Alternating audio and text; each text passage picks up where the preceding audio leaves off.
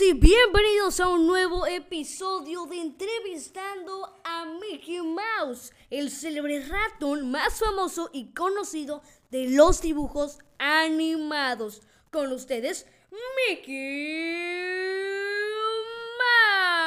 Mouse. Muchas gracias, querido público. Bueno amigos, como ya vieron en el título de este episodio, hoy hablaremos de la Pantera Rosa, ya que mañana, 1 de septiembre, es su 52 aniversario. Sí que es emocionante, ¿no, Mick? Claro que sí. Y bueno, si quieren descubrir los orígenes de esta divertida e icónica serie, acompáñenos. La Pantera Rosa surgió gracias a una película de 1963 titulada La Pantera Rosa de Blake Edwards. La Pantera Rosa era un diamante de gran valor y por extensión también se llamaba así el ladrón de guante blanco que había logrado sustraerlo. En esa primera película se recurrió a una animación para ilustrar el título y los créditos iniciales y finales de la película.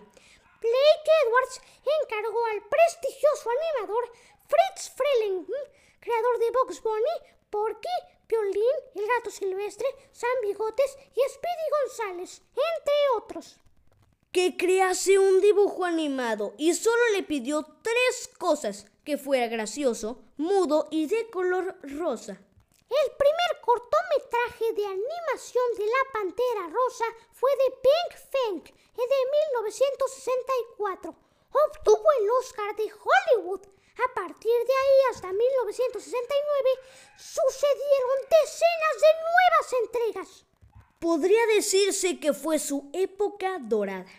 Una característica que no se ha olvidado es que todos los títulos de la serie contienen la palabra rosa, hielo rosa, vitamina rosa y pánico rosa, entre otras. Y por cierto, ¿sabían que en el Boulevard de la Fama de Hollywood, frente al Teatro Chino, el dibujo de la Pantera Rosa cuenta con su propia estrella en la que están impresas sus huellas, concedida en 1999? Oh, y otra curiosidad de la serie es que a finales de 1984 se emitieron 26 capítulos de una serie titulada La Pantera Rosa y sus la cual se veía a este padre primerizo enseñando lecciones a sus dos hijos. Otro dato de este es que el exjugador de baloncesto croata Tony Kukoc era conocido por este nombre, Pantera Rosa o Pantera Rosa de Split, por la manera de moverse sobre el parquet. Pero antes de concluir con este episodio queremos darles dos noticias, una buena y una no tan buena. La primera es que hoy, 31 de agosto es el Día Internacional del Tocino. Así que si disfrutan de comer de este alimento, gócenlo en su día. Y la segunda es que, desafortunadamente, el actor de voz Ed Asner, quien daba vida a Carl Fredricksen de la película The Up, ha fallecido hace dos días. Y la verdad lamentamos mucho su muerte, ya que fue muy divertido trabajar con dicho actor. Así que un minuto de silencio para este gran hombre. Y bueno amigos, hasta aquí el episodio de hoy. Esperamos que lo hayan disfrutado tanto como nosotros.